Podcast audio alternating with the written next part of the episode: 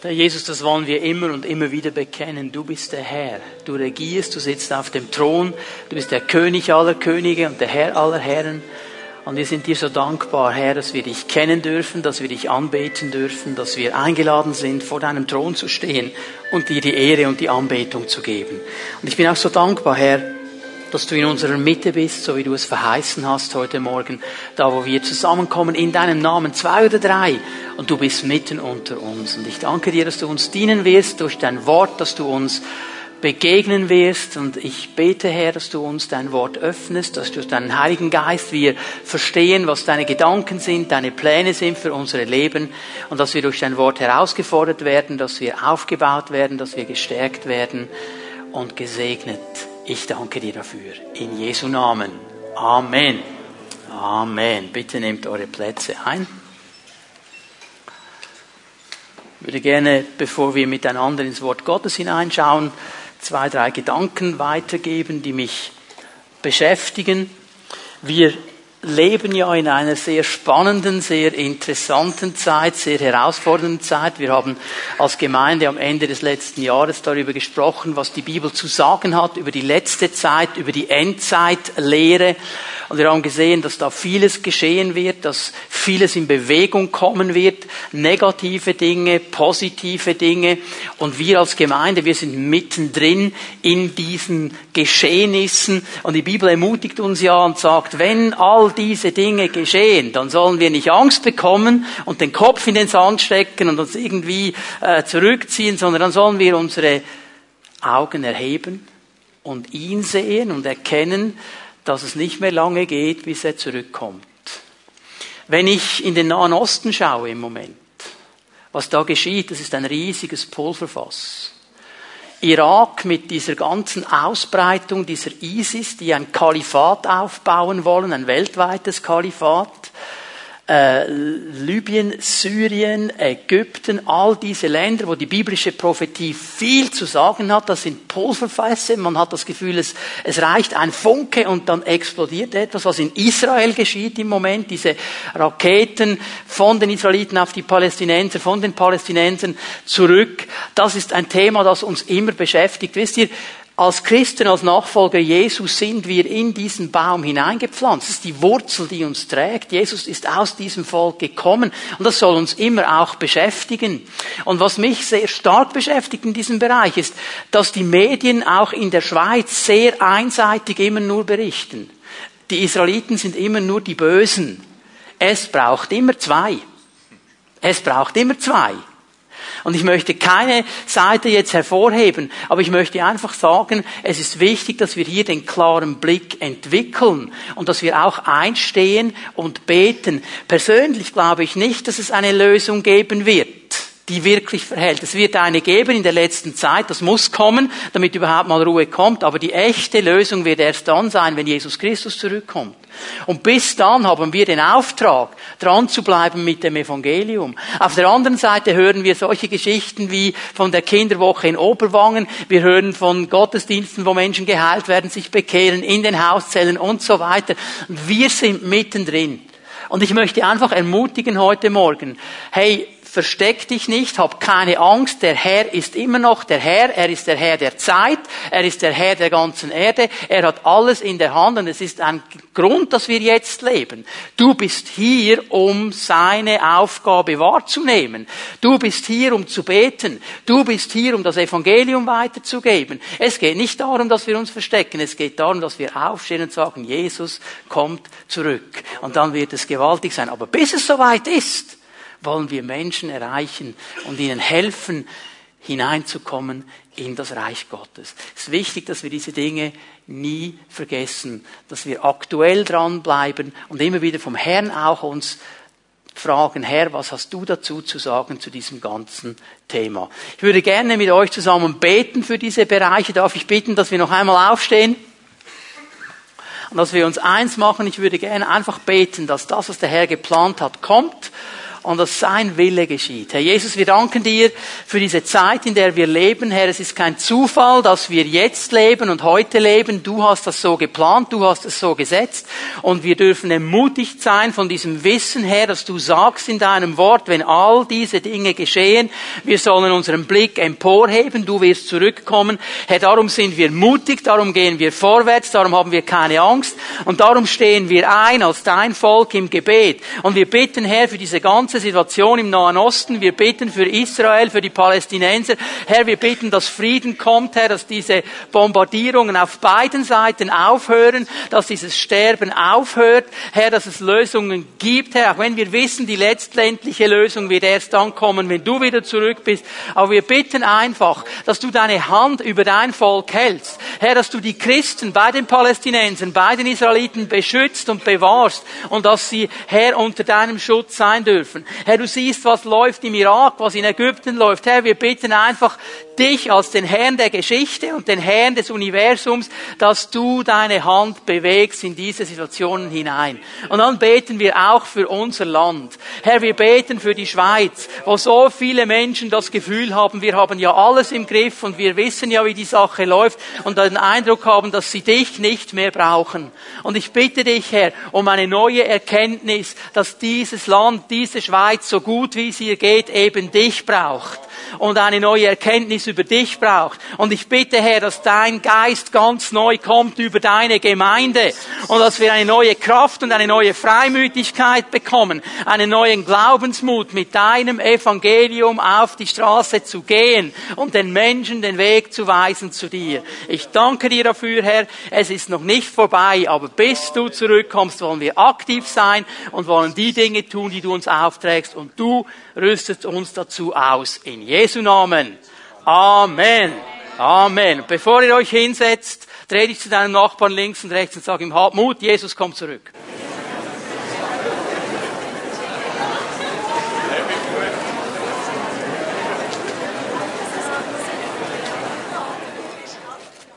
So, ich lade euch ein, dass wir unsere Bibeln öffnen miteinander im ersten Buch Mose, im ersten Kapitel. Wir sprechen über Ecksteine und in diesem Vers 26 im 1. Mose 1 sehe ich vier Ecksteine. Es sind vier Ecksteine, die uns helfen, unser geistliches Leben gut zu bauen, ausgerichtet zu bauen, stabil zu bauen. Und wir wollen sie uns anschauen. Bevor ich den Text lese, möchte ich noch einmal darauf hinweisen, auf diese wichtige Wahrheit, dass wir wirklich verstehen, dass der Herr primär daran interessiert ist, was wir sind, nicht was wir tun. Er ist primär daran interessiert, was wir sind, nicht was wir tun. Und ich weiß, wir leben in einer Gesellschaft, wir leben in einem Umfeld, wo es sehr stark um das Tun geht. Du musst das tun, du musst das tun, du musst das tun und dann wirst du das und das bekommen. Und wir müssen verstehen, dass es im Reich Gottes anders funktioniert. Es geht nicht darum, was wir tun. Es geht darum, wer wir sind, wie er uns geschaffen hat. Und wenn wir in dem drin sind, zu dem er uns geschaffen hat, wenn wir mit ihm vorwärts gehen, wenn wir mit ihm leben, dann wird es einen Ausfluss haben, dass wir die Dinge tun wollen, die er möchte. Und dann wird es kein Krampf sein und kein Stress, sondern etwas ganz Normales, weil wir mit ihm zusammen vorwärts gehen und von ihm geprägt sind. Nun, in diesem ersten Mose, Kapitel 1, Vers 26, ich lese diese ganz bekannten Worte, und Gott sprach, lasst uns Menschen machen. Das ist der erste Eckstein. Wir sind geschaffen. Haben wir uns vor drei Wochen angeschaut. Wir sind nicht ein Produkt des Zufalls. Wir sind von ihm gewollt und von ihm geschaffen. Wir sind von ihm geschaffen. Lasst uns Menschen machen als unser Bild. Das heißt, wir sind mit ihm zusammen, wir sind angenommen in seiner Familie, wir sind aufgenommen in seiner Nähe, haben wir am letzten Sonntag gesehen. Und dann geht er weiter und sagt, uns ähnlich. Darüber werden wir heute Morgen sprechen. Und das hat zu tun mit Veränderung. Werde ich euch dann gleich erklären in dieser ganzen Botschaft drin. Das hat zu tun mit Veränderung. Wir haben ein Ziel, ihm ähnlich zu werden. Wir sind geschaffen, wir sind angenommen und jetzt geht dieser Prozess los, verändert zu werden und ihm immer ähnlicher zu sein. Ich weiß, wir sprechen hier von Ecksteinen und ein Eckstein in einem Gebäude hat ja die Aufgabe, das Gebäude auszurichten, das Gebäude zu stabilisieren. Und dieser dritte Eckstein, da hinkt das Bild ein bisschen, weil dieser Eckstein ist eigentlich eben ein beweglicher Eckstein. Es ist ein Prozess. Die Veränderung im Leben eines Christen, das hat zu tun mit einem Prozess. Und trotzdem ist es etwas, das konstant da sein muss in unserem geistlichen Leben. Und dann, wenn wir weiterlesen, dann haben diese Menschen, die er geschaffen hat, die er angenommen hat, die er verändert, einen Auftrag. Sie sollen herrschen über alles, was Gott geschaffen hat. Darüber werden wir dann am nächsten Sonntag sprechen. Heute Morgen geht es mir um diesen Prozess der Veränderung, in dem wir stehen, in dem wir alle mit hineingenommen sind, wenn wir denn mit Jesus leben wollen. Ich erinnere euch an die beiden Punkte der ersten Predigt. Wir sind von Gott geschaffen, um an ihn zu glauben. Und wenn wir an ihn glauben, die Bibel sagt, wenn wir ihn aufnehmen, also Glauben haben an ihn, dann werden wir zu Kindern Gottes. Dann bekommen wir die Autorität, die Vollmacht, Kinder Gottes zu sein. Also wir glauben und werden einmal ganz primär geschaffen in dieses Bild Jesu und werden Kinder Gottes. Und dann kommt aber der zweite Punkt. Wir sind nicht nur geschaffen, um an ihn zu glauben, wir sind auch geschaffen, um im Glauben zu leben. Das heißt, dann geht es weiter. Es ist eine Sache, hineinzukommen in die Familie Gottes, in das Reich Gottes. Es ist eine ganz andere Sache, dann im Glauben vorwärts zu gehen und zu lernen, dass in jedem Bereich meines Lebens, in allen Situationen, in denen ich stehe, ich dem Herrn vertrauen darf. Das ist der Prozess der Veränderung, ist in uns hineingelegt. Wir sollen ihm ähnlicher werden. Und das ist eine ein Kennzeichen der Familie Gottes, dass da Veränderung geschieht, dass da Dinge sich verändern, dass es nicht beim Gleichen bleibt. Das ist etwas, was wir immer und immer und immer wieder sehen in der Bibel. Ich gebe euch zwei Bibelstellen oder zwei äh, Situationen hier, wo ich euch das aufzeigen möchte, bevor wir dann zu diesem Text zurückgehen. Lukas 5, Vers 10. Lukas 5, Vers 10. Jesus hat im Boot des Petrus gepredigt. Petrus musste ein bisschen rausfahren, damit alle die Stimme Jesu hören konnten. Jesus hat sich ganz einfach die Topografie des Sees Genezareth äh, und die Möglichkeiten da so zunutze gemacht und hat gewusst, wenn ich in diesem Boot predige, in diesem Umfeld drin, dann wird meine Stimme getragen und all die Menschen können sie hören. So Petrus hört also die ganze Predigt ganz nahe, ist mit ihm im Boot und dann sagt ihm Jesus nach der Predigt, so Petrus, und jetzt fahren wir noch einmal hinaus auf die Mitte des Sees und wir werden noch einmal fischen. Das ist etwas, was kein Fischer tun würde. Äh, Petrus hat gewusst, ich habe die ganze Nacht gefischt, ich habe nichts gefangen, aber was man nicht tut, man geht nicht im vollen Tageslicht fischen. Trotzdem sagt er, okay Herr, auf dein Wort werde ich gehen. Es ist unlogisch, was du mir sagst, aber ich will dir jetzt vertrauen, ich glaube dir. Und er fährt hinaus mit Jesus zusammen und er, er, er holt einen ganz gewaltigen Fischzug. Einen, wie er ihn noch nie hatte. Und dann fällt er vor Jesus auf die Knie und sagt, Herr, geh weg von mir, ich bin ein sündiger Mensch. Oder erkannt, ich kann dir nie genügen, Herr, das wird nie funktionieren. Und jetzt sagt ihm Jesus hier in Vers 10 etwas Interessantes, ich lese den letzten Teil des Verses, du brauchst dich nicht zu fürchten, von jetzt an wirst du ein Menschenfischer sein. So er beruft ihn und sagt, du bist ein Menschenfischer. Das ist deine Berufung. Nun möchte ich auf euch auf eine Sache hinweisen, die ganz wichtig ist, vor allem wenn wir mit den Evangelien zu tun haben. Es gibt die sogenannten synoptischen Evangelien. Matthäus, Markus und Lukas. Diese drei Evangelien beschreiben viele Geschichten, alle drei, aber immer von einem anderen Gesichtspunkt. Und darum soll man sie immer zusammen anschauen. Synoptik heißt zusammenschauen. Weil jeder dieser drei hatte ein spezielles Ziel und wollte eine spezielle Sache hervorholen. So müssen wir jetzt eine Sache lesen bei Lukas und dann zu Markus 1, Vers 17 gehen und etwas Interessantes herausfinden. Da erklärt Markus nämlich, wie das abgelaufen ist mit diesen Menschenfischen. Jesus sagte zu ihnen, kommt, folgt mir nach, ich will euch zu Menschenfischen machen. möchte euch auf etwas ganz, ganz Wichtiges hinweisen. In Lukas 5, Vers 10 ist die Berufung geschehen. Du wirst ein Menschenfischer sein. Aber in dem Moment, wo Petrus das gehört hat, da war er noch nicht perfekt, da wusste er gar noch nicht, wie das genau funktioniert. Da war er nicht einfach, jetzt bin ich Menschenfischer, jetzt ist alles klar. Er wusste, jetzt beginnt ein Prozess. Das Ziel ist, ich werde Menschenfischer sein. Und dann, Markus sagt es ganz klar, ihr werdet zu Menschenfischern werden. Veränderung, Prozess. Ist das, was viele nicht verstehen? Mir haben schon Leute gesagt, du hast mir gar nichts zu sagen. Der Herr hat mich berufen, ich werde ein großer Prediger. Ja, aber du bist es noch nicht. Der Herr hat mich auch mal berufen und hat mir ziemlich detailliert gesagt, was mein Dienst sein wird vor 25 Jahren. Ich bin noch nicht da. Ich bin noch immer an der Veränderung.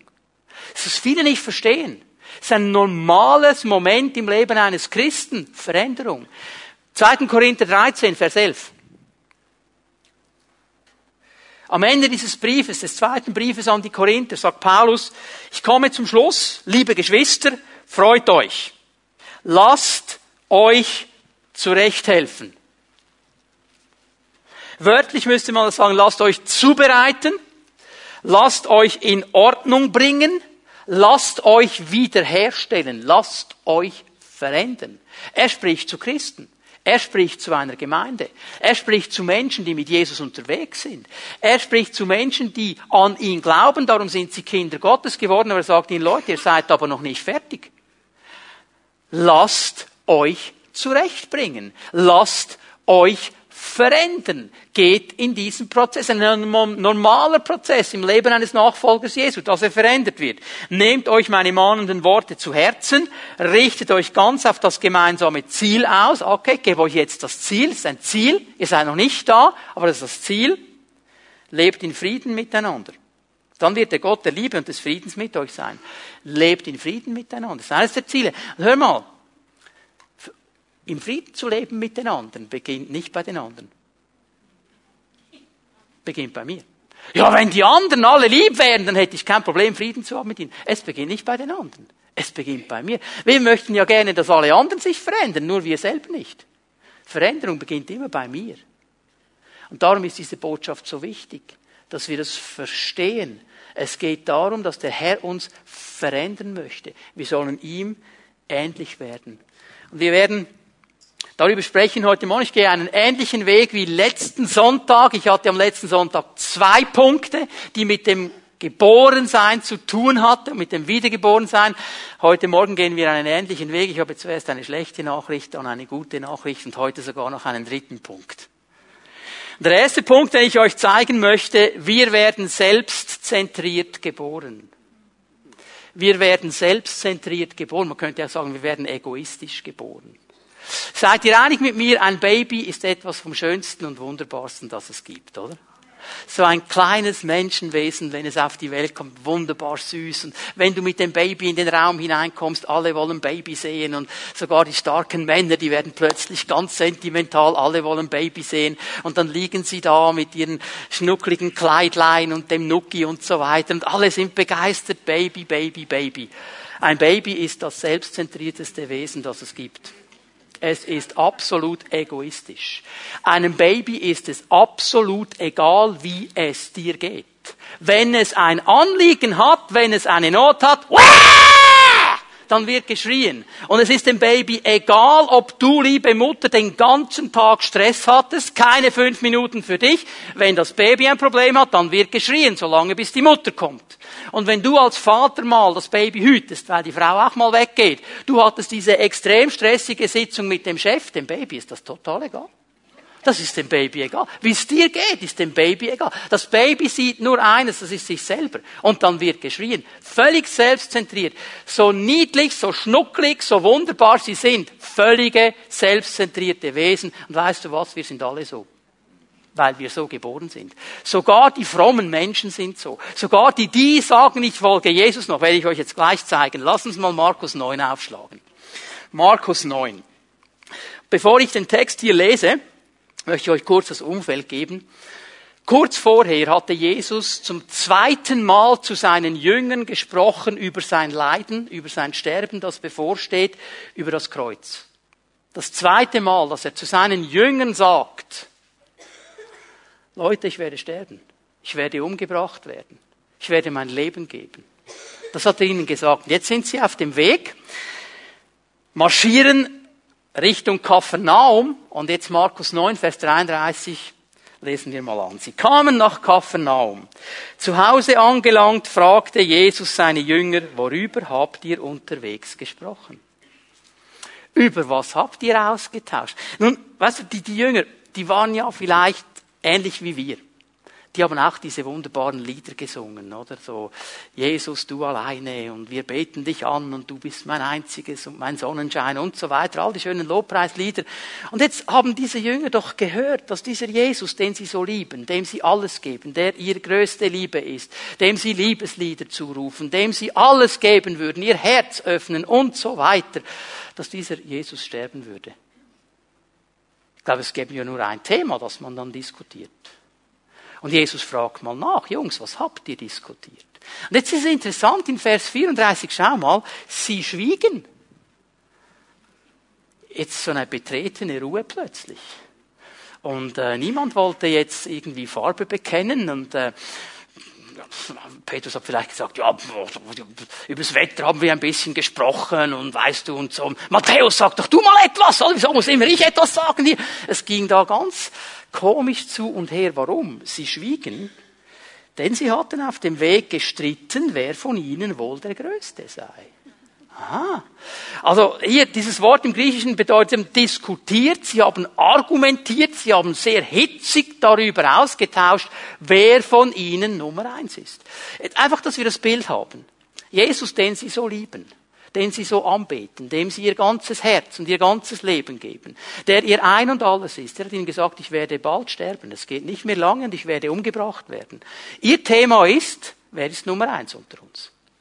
Und da haben sie die handfesten Argumente gebracht. Knallharte Sache. Da wurde wirklich hart bandagiert diskutiert. Wer ist es? Das war ihr großes Thema. Und jetzt will der Jesus doch noch wissen, über was sie gesprochen haben. Das ist eine peinliche Sache, oder? Sie schwiegen. Vers 35, da setzte sich Jesus und rief die Zwölf zu sich. Nun, wir müssen verstehen, die wussten genau, was jetzt passiert, weil immer dann, wenn der Rabbi sich setzt, dann belehrt er. Okay?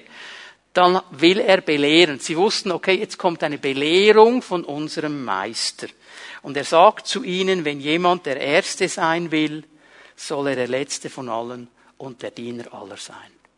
Er hat ihnen nicht gesagt, über was sie diskutiert haben, hat es ihnen schon gesagt, indirekt. Und sie wussten ganz genau, jetzt wird unsere Selbstzentriertheit klar und deutlich angesprochen. Jetzt werden wir klar und deutlich konfrontiert mit unserer Selbstzentriertheit. Weißt du, was mir so aufgegangen ist, als ich über diesen Text nachgedacht habe? Die Jünger, die zwölf da, die würden total gut in unsere Gesellschaft hineinpassen die würden überhaupt nicht auffallen, weil wir haben eine absolut ich-zentrierte Gesellschaft. Da ist alles selbstzentriert. Es geht um mich, um mein, um mir und ich. Das sind die Dinge, die wichtig sind in unserer Gesellschaft. Da wird darüber diskutiert, ob's für mich stimmt. Es muss für mich stimmen. Es muss für mich passen. Es muss für mich in Ordnung sein. Ja, hey, hey, ich muss doch auch für mich schauen, oder? Ich muss ja mal schauen, dass ich nicht zu kurz komme. Ich bin so ein Armer, ich komme immer drunter. Ich, mich, mir. Telefongesellschaft in Amerika hat eine, einen Test gemacht, welches Wort das am Telefon am meisten gebraucht wird. Ich, mich, mir. Und vielleicht wäre es interessant, wenn wir uns mal so einen Kassettenrekorder umhängen würden, das mal aufnehmen würden einen Tag lang. Vielleicht wären wir schockiert, wenn es dauernd tönen würde, ich, mich, mir. Völlig ich-zentriert. In der Ehe in der heutigen Zeit fällt mir auf, wenn man ein Gespräch hat mit einem Paar, das kommt, wir haben äh, einen Konflikt, würden gerne mal ein bisschen Hilfe holen. Eines der Dinge, die ich immer und immer wieder höre, ist folgendes. Mein Partner erfüllt meine Bedürfnisse nicht. Er erfüllt meine Bedürfnisse. Ich komme zu kurz. Hey, die Ehe geht nicht um dich. Du heiratest nicht einen Partner, um deine Bedürfnisse abzudecken. Ich, mich, mein, mir. Er muss meine Bedürfnisse abdecken. Er muss mir dienen. Es muss für mich, das ist der Grund, wieso es dann irgendwann nicht mehr geht und sagst, dann hole ich mir halt einen anderen, der meine Bedürfnisse abdeckt. Und weißt du was? Ein paar Jahre später merkst du, dass der das auch nicht macht. Weil, wenn er nämlich deine Bedürfnisse abdeckt, dann deckt ja niemand seine ab. Okay. Dann haben wir Singles. Und die haben einen Wunsch, die möchten heiraten. Das ist ein guter Wunsch. Ich bin absolut für die Ehe. Ich bin ein Riesenfan von Ehe. Das ist der Plan Gottes. Wir sollen heiraten, wir sollen uns multiplizieren. Amen. Das ist sein Plan. Also ich bin absolut dafür. Aber weißt du, manchmal bekomme ich schon ein bisschen Schreikrämpfe. Da habe ich mal mit einem jungen Mann gesprochen, der wollte auch heiraten. Und dann hat er mir seine Liste gezeigt. 20 Punkte. So muss sie aussehen. Und das muss sie haben. Und das muss sie haben. Ich gesagt, Junge, du kannst lange warten. Die ist noch nicht mal geschaffen. Die gibt's gar nicht. Hm, für mich muss es stimmen. Für mich muss es passen. Hey, das ist nicht dein Besitz. Hallo. Ich, mich, mir. Und ich kann euch sagen, ich bin so dankbar, dass dieses Denken in der Gemeinde nicht vorkommt. Es, es, würde, es würde niemandem einfallen, im Gottesdienst oder in der Gemeinde zu sagen, mir gefällt die Musik nicht. Für mich ist es zu laut. Für mich ist es zu leise. Für mich ist es zu modern. Für mich ist es zu altmodisch. Das würde in der Gemeinde nie jemandem passieren, oder? Ja, jetzt lachen alle. Mhm. Weißt du was? Es ist mir so bewusst geworden, als ich über diese Dinge nachgedacht habe. Es geht bei der Anbetung nicht um dich und mich. Es geht um ihn. Es geht nicht darum, dass es mir passt oder dir. Es geht um ihn. Und weißt du, was ihn interessiert, ist das Herz. Ob laut oder leise, ob modern oder altmodisch, das ist ihm eigentlich egal. Es geht ums Herz. Du kannst absolut laut überdröhnend ein altmodisches Lied singen mit deinem Herzen, das stimmt, und der Himmel freut sich. Und schunkelt besser als das Bierzelt am Oktoberfest. Kann ich dir garantieren. Es geht um ihn. Es geht um ihn. Ja, äh, der Gottesdienst ist nicht mein Stil. Ich möchte das ein bisschen anders. Ich möchte ein bisschen mehr Lichter. Ich möchte ein bisschen weniger Lichter. Ich möchte ein bisschen Trockennebel. Ich möchte ein bisschen Multimedia. Ich möchte, ich möchte, ich, ich, ich, ich, ich, ich, ich. Okay? Hör mal, um was geht es beim Gottesdienst? Ich muss dich enttäuschen. Nicht um dich. Nicht um dich. Weißt du, um was es geht beim Gottesdienst? Es geht darum, den Herrn anzubeten und es geht darum, das Volk Gottes mit dem Wort Gottes zu ernähren. Darum geht es im Gottesdienst. Und um nichts anderes. Und wenn du in den Gottesdienst gehst, weil du unterhalten werden willst, du bist am falschen Ort. Es geht nicht um deine und meine Unterhaltung. Es geht um das, was der Herr möchte. Das müssen wir ganz neu wieder verstehen. Das sind die Gedanken, die ihn beschäftigen. Hey, das Beste. Sagt doch jemand, ich muss mich selber finden. Ich muss mich selber finden. Also das heißt, du bist verloren, oder? Du weißt nicht, wo du bist. Hallo, du bist im Gottesdienst, Fimi Bern, Sonntagmorgen. Ich muss mich selber finden. Und dann drehen wir um diese Dinge herum. Ich, mich, mir. Das ist unsere Gesellschaft. Die Werbung, die haut voll da rein. Man gönnt sich ja sonst nichts. Ich bin doch nicht blöd. Und so was es noch alles gibt, oder? Du bist es dir wert und so weiter. Ich, ich, ich. Das läuft da voll rein. Und die Jünger, die hätten voll hineingepasst. Und jetzt hat Jesus sie belehrt, wenn wir dann den Text, du kannst ihn zu Hause weiterlesen, wenn du dann weiterliest, äh, er hat sie klar belehrt und gesagt, Leute, um das geht es, um das geht es, das ist mir wichtig, das ist mir wichtig, das sind die wichtigen Punkte. Und dann erklärt er ihnen nochmal, und übrigens, Jungs, zum dritten Mal, ich werde sterben, sie werden mich umbringen, ich werde ans Kreuz geschlagen werden. Und wir würden jetzt ja denken, okay, der erste Anlauf, der war genug. Weil ich, ich weiß ja, wenn, wenn wir hier in einem Gottesdienst sind, da versucht man ja als Lehrer und als Prediger die Dinge so gut zu sagen, wie es nur geht. Und es ist immer schwierig, weil man könnte es immer noch besser sagen. Aber ich weiß, es gab und gibt einen Lehrer, der macht es immer absolut perfekt und braucht immer die richtigen Worte. Und das ist Jesus, oder? Der macht das. Und er hat sie jetzt belehrt. Und jetzt würden wir ja denken, das hat jetzt gereicht. Ja, das kannst du vergessen. Ein Anlauf war nicht genug. Geh mal mit mir zu Markus 10. Das ist gleich das nächste Kapitel. Gleich nachdem er nochmal gesagt hat, und übrigens, ich werde sterben. Und jetzt kommen zwei aus dem inneren Kreis der Jünger, Jakobus und Johannes. Zusammen mit Petrus waren die der innere Kreis. Die hat Jesus mitgenommen. Die hat er zu Jairus, zu seiner Tochter genommen. Die hat er auf den Berg der Verklärung genommen. Die hat er ganz massiv gefördert, weil da hat er ein Potenzial gesehen. Da hat er sich investiert. Wir würden vielleicht heute sagen, das waren seine Stellvertreter, seine Top-Leute, was weiß ich. Jetzt kommen die. Markus 10, Vers 35. Jakobus und Johannes, die Söhne des Zebedäus, traten an Jesus heran und sagten, Meister, wir möchten, dass du uns eine Bitte erfüllst. Und die neue Genfer Übersetzung, also die übersetzt das hier also sehr, soll ich jetzt sagen, ähm, sehr gemäßigt. Im Griechischen steht hier, Meister, wir wollen, dass du uns gibst, was wir sagen. Eigentlich wollten sie carte blanche. Sie haben ihm nicht gesagt, was sie wollen. Sie wollen, Jesus sagt ja, bevor wir sagen, was wir wollen. Okay? Sie wollten ihn da manipulieren. Und jetzt wieder, denkt daran, Markus, Lukas, Matthäus zusammen anschauen.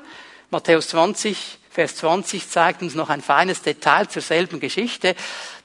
Die hatten nicht nur diesen frechen Wunsch, die haben sogar noch ihre Mutter mitgenommen. Also die wussten, wenn Mami kommt, haben wir noch mehr Chancen. Also Mami war auch dabei. Die Mutter ist, äh, der, der beiden, die war auch dabei. Und jetzt haben sie Jesus hier da angemacht. Und Jesus sagt, was wollt ihr? fragt er, was soll ich für euch tun? Sie antworteten, wir möchten, dass du uns in deiner Herrlichkeit neben dir sitzen lässt. Den einen an deiner rechten Seite und den anderen an deiner linken Seite. In der damaligen Zeit war das so, nicht der König auf der rechten Seite war der Erbe der Sohn, der Thronfolger. Und an der linken Seite war der Berater, der ihm geholfen hat, gute Entscheidungen zu treffen. Und die haben eigentlich gesagt, äh, Herr, hast du schon gecheckt, dass wir die beiden wichtigsten sind, oder? rechts und links. Und wenn wir nicht da sind, dann würdest du nicht mehr wissen, wie es weitergeht. Also unser Wunsch ist ja gar nicht so äh, außerordentlich, wir sind so gut, oder? Und sie kommen mit dieser Bitte zu Jesus, wir wollen das, Herr, du sollst das tun. Und er sagt, ihr wisst nicht, um was ihr da bittet. Entgegnete Jesus, könnt ihr den bitteren Kelch trinken, den ich trinken werde und die Taufe empfangen, mit der ich getauft werden muss? Ist natürlich eine rhetorische Frage, haben sie aber nicht. Sie haben gesagt, ja klar, machen wir, können wir, haben alles im Griff. Ja, sehr, sehr selbstzentriert überzogen von sich selber. Und weißt du, was gut ist? Vers 41, musst du auch noch lesen. Die übrigen zehn Jünger hatten dem Gespräch zugehört und ärgerten sich über Johannes und Jakobus. Weißt du, warum sie sich geärgert haben? Dass sie nicht auf die Idee gekommen sind.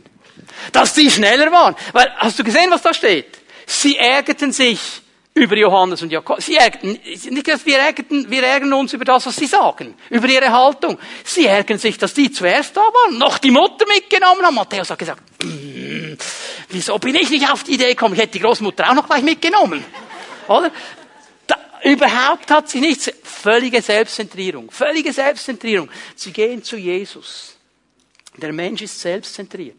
Er sucht Stellung, er sucht Macht. So sind wir geboren. Das ist die schlechte Nachricht. Jetzt gebe ich euch die gute Nachricht. Durch die Wiedergeburt werden wir Christus zentriert.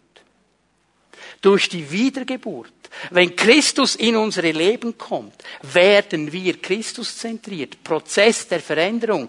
Wir schauen nicht einfach nur noch auf uns, sondern wir schauen auf Christus. Ich gebe euch hier eine ganz interessante Aussage, Matthäus 16, Vers 24. Matthäus 16, Vers 24.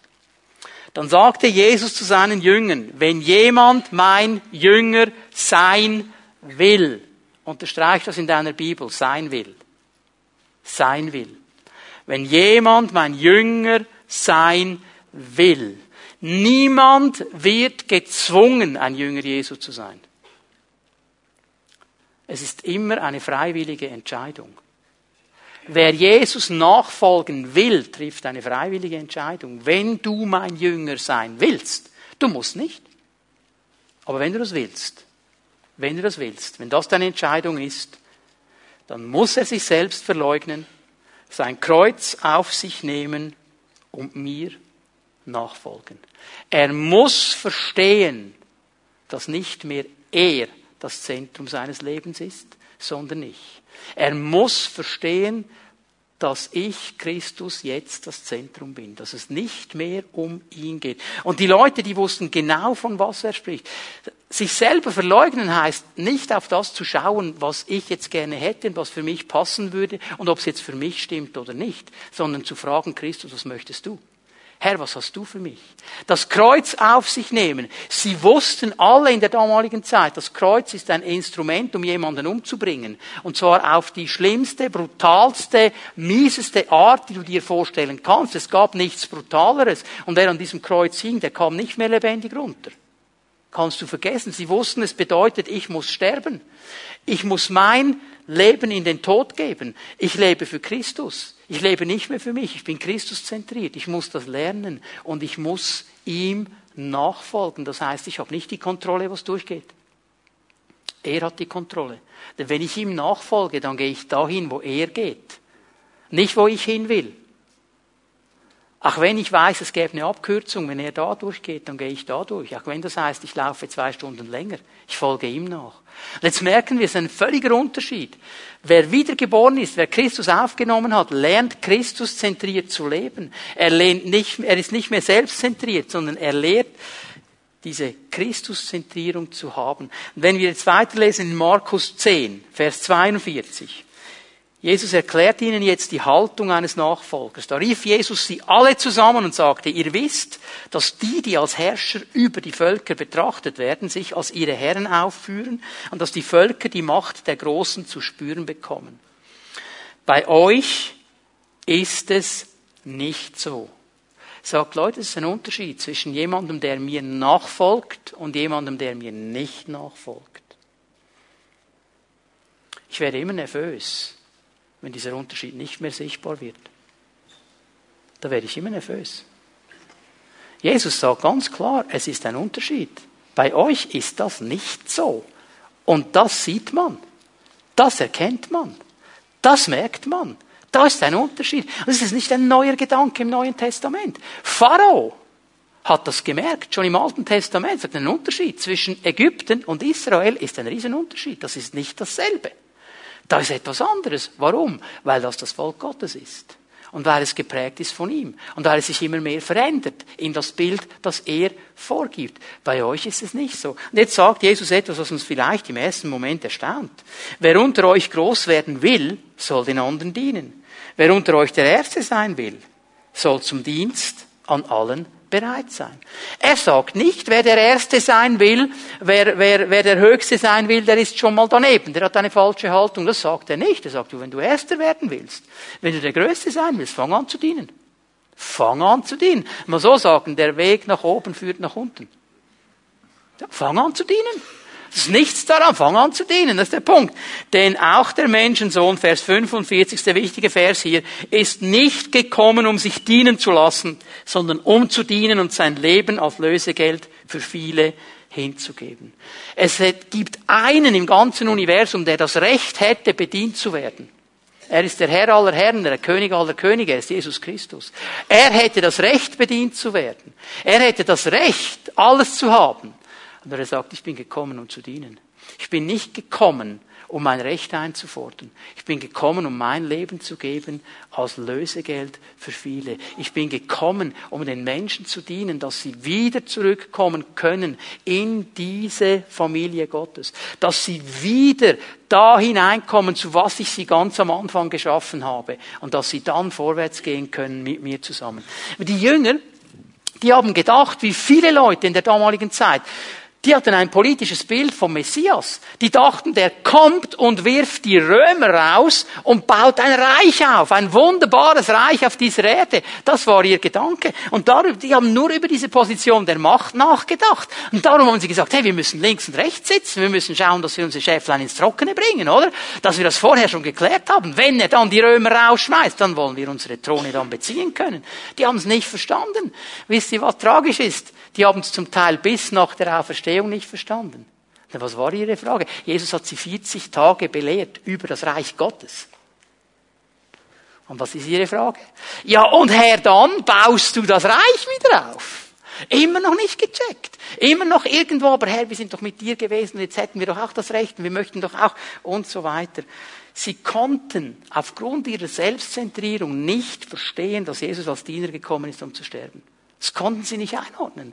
Das war ihnen so fremd. Und wir müssen hier eines verstehen. Und Leute, das beschäftigt mich wirklich. Das Evangelium ist nicht eine Wohlfühlbotschaft. Das Evangelium ist nicht eine Wohlfühlbotschaft. Wenn wir das Evangelium nur so predigen, komm zu Jesus und alles wird gut und dein Leben wird schön und du hast immer nur noch Sonnenschein und alles ist genial und cool, dann haben wir das Evangelium nicht verstanden. Und dann haben wir es verkürzt. Das Evangelium ist ein Aufruf, sein Kreuz auf sich zu nehmen und Jesus nachzufolgen. Das zu tun, was er sagt. So zu leben, wie er es möchte. Das ist das Evangelium. Darum geht es. Ein Nachfolger Jesu wird sich verändern. Er wird immer weniger selbstzentriert sein und immer mehr Christuszentriert sein. Und dann wird er erfülltes Leben haben. Denn wir sind geschaffen, um Christuszentriert zu sein. Nur dann werden wir ein erfülltes Leben haben. Nur dann wirst du wirklich Fülle haben. Nachfolger Jesu müssen verstehen und die Gemeinde Jesu muss verstehen, es geht um ihn. Es geht um ihn, es geht nicht um uns. Es geht nicht darum, dass ich mich wohlfühle, es geht um ihn. Wir sind berufen, ihm ähnlich zu werden. Also was mir auffällt, oft rennen wir herum und wir sind auf der Suche nach etwas geistlich Speziellem, nach einer speziellen Salbung oder nach einer Abkürzung zum Sieg. Jemand hat sicher irgendwo die Abkürzung, dass es nicht so mühsam ist, dann legt er mir schnell die Hände auf und ich habe nie mehr ein Problem. Und wir suchen all diese Dinge und all diese Namen und rennen diesen Dingen hinterher. Und weißt du, was ich glaube? Wir verpassen ihn dabei. Wir verpassen ihn dabei. Denn der Zweck heiligt ja die Mittel. Es ist uns dann oft egal, ob alles stimmt im Umfeld. Das ist uns dann egal. Hauptsache ich bekomme, was ich brauche. Es geht ja um mich. Ich muss ja auch mal für mich schauen. Man gönnt sich ja sonst nichts. Bitte hör mir gut zu. Es ist wichtig, dass wir das verstehen. Ich habe euch gesagt, es geht in diesen Predigten auch um die Vision der Gemeinde. Es geht darum, wie wir Gemeinde bauen wollen. Gaben und Talente das, was ein Mensch tut, definiert nicht, was er ist. Gaben und Talente, das, was ein Mensch tut, definiert nicht, wer er ist. Das ist ein ganz großer Unterschied. Lass uns mal Römer 1 aufschlagen. Römer 1, Vers 1. Der allererste Vers in diesem gewaltigen Brief. Paulus, Diener Jesu Christi an die Gemeinde in Rom. Gott hat mich zum Apostel berufen und dazu bestimmt, seine Botschaft bekannt zu machen.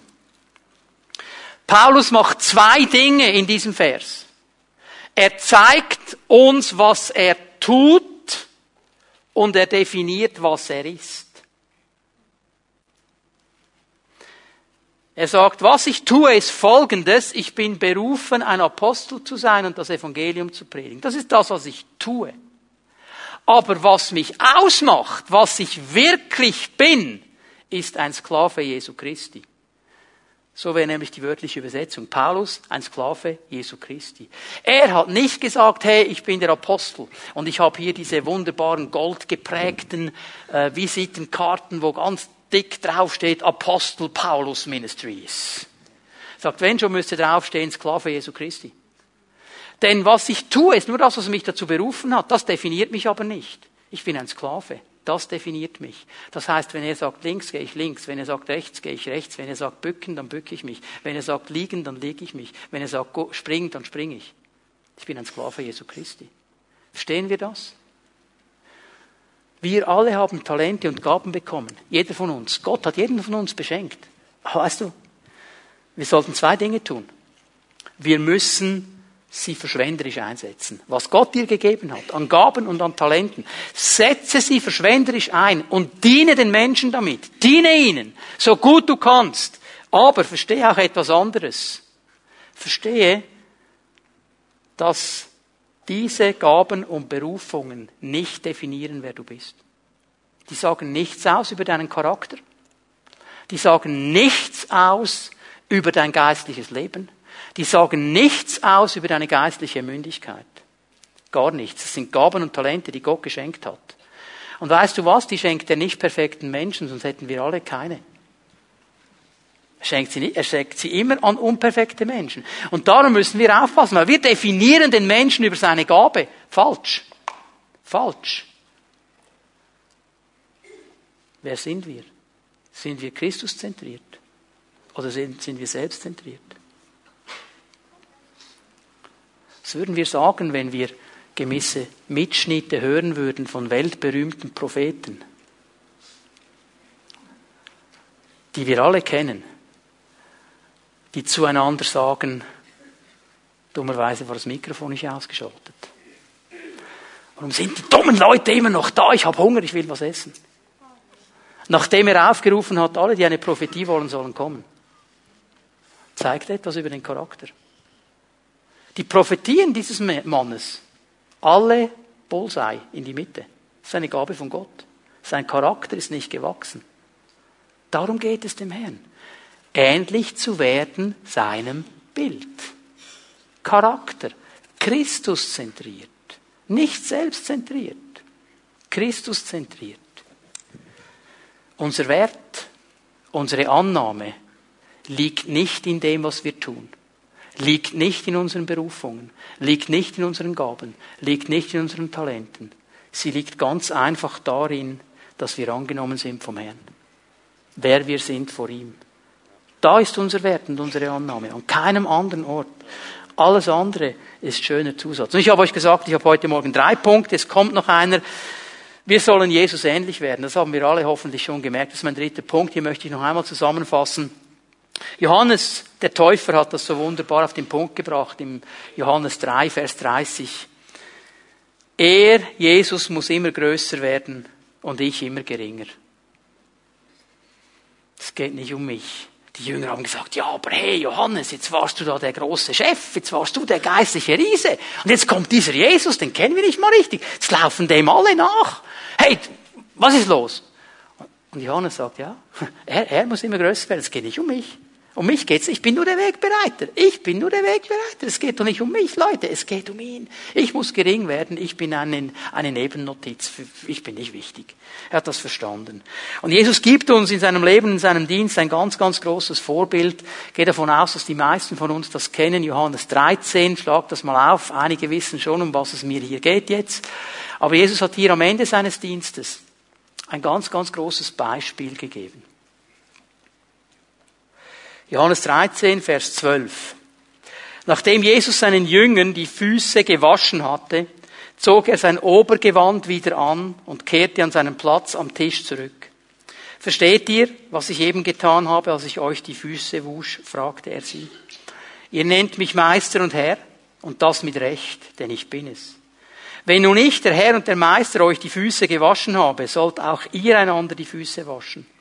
Ich habe euch ein Beispiel gegeben, damit auch ihr so handelt, wie ich an euch gehandelt habe. Ich habe euch ein Beispiel gegeben. Wir haben heute Morgen ein paar ähm, Eimer vorbereitet mit Wasser und Tüchern und jetzt werden wir uns alle miteinander die Füße waschen. Oh, einige schauen mich ganz schockiert an. Keine Angst, das hat Jesus nicht gemeint. Wenn er sagt, ich habe ein Beispiel hinterlassen, hat er nicht gemeint, wir sollen einander die Füße waschen, wir sollen das nachmachen. Hat etwas anderes gemeint. Ich werde euch das gleich erklären. Aber zuerst einmal Folgendes. In der damaligen Zeit war es normal, dass wenn man in ein Haus hineinkam, da gab es einen speziellen Raum, weil die Straßen damals in Israel, die waren nicht so wunderbar wie unsere Straßen hier, die waren dreckig, die waren nicht sauber und die Leute gingen barfuß oder mit Sandalen und da bist du vielleicht mal in Dinge hineingetreten, wo du gar nicht genau wissen willst, was es ist aber du warst schon drin. Okay? Und jetzt kommst du in ein Haus. Und da war dieser Raum. Und in diesem Raum, da wurdest du hineingebracht. Der Hausherr war da und auch ein Sklave. Und es war der geringste Sklave des Hauses. Jüdische Sklaven waren von dieser Arbeit ausgenommen. Das durften nur die Heiden machen. Und es war der mindeste, der geringste aller Sklaven. Und jetzt hast du dich da hingesetzt und dir wurden die Füße gewaschen, du hast Smalltalk gemacht mit deinem Gastgeber. Heute würden wir sagen Aperitif, oder? Dann wurden dir die Füße gewaschen, Fingernägel, alles schön raus und so. Schön saubere Füße. Und dann bist du in den anderen Raum hinein und hast dich hingelegt zu Tisch und gegessen. Während dieser Zeit wurden deine Schuhe noch geputzt. auf Hochglanz poliert. Damit, wenn du dann wieder auf den Weg gehst, alles in Ordnung ist. Das war das absolut Normale. Das wussten alle Leute in Israel. Nun fällt mir etwas auf an dieser Geschichte. Dass Jesus während dem Essen aufsteht und ihnen anfängt, die Füße zu waschen. Die waren schon am Essen. Mit anderen Worten, keiner dieser geistlichen Riesen ist auf die Idee gekommen, jemandem die Füße zu waschen, als sie in dieses Haus hineingingen. Ich meine, dass sie nicht auf die Idee gekommen sind, einander die Füße zu waschen, das kann ich noch einordnen. Aber nachdem sie gesungen haben, Jesus, du bist mein Ein und alles, Jesus meine Liebe, Jesus Zentrum meines Lebens, Jesus, Jesus, Jesus, dass niemand ihm die Füße gewaschen hat, das kann ich fast nicht einordnen. Und jetzt sind sie alle am Schmatzen, wahrscheinlich hatten sie Hunger. Ich muss jetzt zuerst etwas essen, sonst falle ich um. Ich kann jetzt niemandem die Füße waschen. Und jetzt kommt Jesus und fängt an, die Füße zu waschen. Und jetzt wissen wir, warum Petrus plötzlich sagt, nein, Herr, Herr, das ist nicht in Ordnung. Das ist nicht in Ordnung. Weil er gemerkt hat, hey, völlig daneben. Und wenn Jesus hier sagt, wenn Jesus hier sagt, ich habe euch ein Beispiel gegeben, dann hat er damit nicht gemeint, wir sollen jetzt hingehen und die Füße einander waschen. Was er gemeint hat, ist, dass wir bereit sind, so zu handeln, wie er gehandelt hat. Er sagt nicht, tut das, was ich gemacht habe, sondern seid ihr bereit, auch die geringste Arbeit zu tun als Diener. Ich hätte alles Recht. Ihr sagt, ich bin der Meister und der Herr. Ihr habt Recht. Das stimmt. Aber ich war bereit zu dienen. Ich war bereit, die geringste Arbeit zu tun. Sind wir als Menschen, die Jesus nachfolgen, bereit zu tun, was er uns sagt? Auch wenn es die geringste Arbeit ist. Auch wenn es etwas ist, dass wir denken, hey, ähm, nein, nein, das nicht, das kann doch jemand anders machen. Bitteschön, sind wir bereit. Christuszentriertheit bedeutet, ich bin bereit, das zu tun, was er mir sagt. Ich bin bereit, dahin zu gehen. Ich bin bereit, nicht auf das zu schauen, was mir jetzt passen würde, sondern auf das, was seinem Reich dient, auf das, was ihm dient, auf das, was er möchte, auf das, was er für mein Leben geplant hat. Das ist der Prozess der Veränderung. Es bedeutet, von einer Selbstzentrierung zu einer Christuszentrierung zu kommen. Das ist ein Prozess der Veränderung. Ich würde euch gerne sagen, dass mir das gelingt. 24 Stunden am Tag, sieben Tage die Woche schaffe ich nicht. Leider nicht. Ich bin immer noch in diesem Prozess drin. Aber wenn ich, wenn ich hineinschaue an Momente, wo es mir gelungen ist, dann stelle ich eines fest, ich bin nie zu kurz gekommen.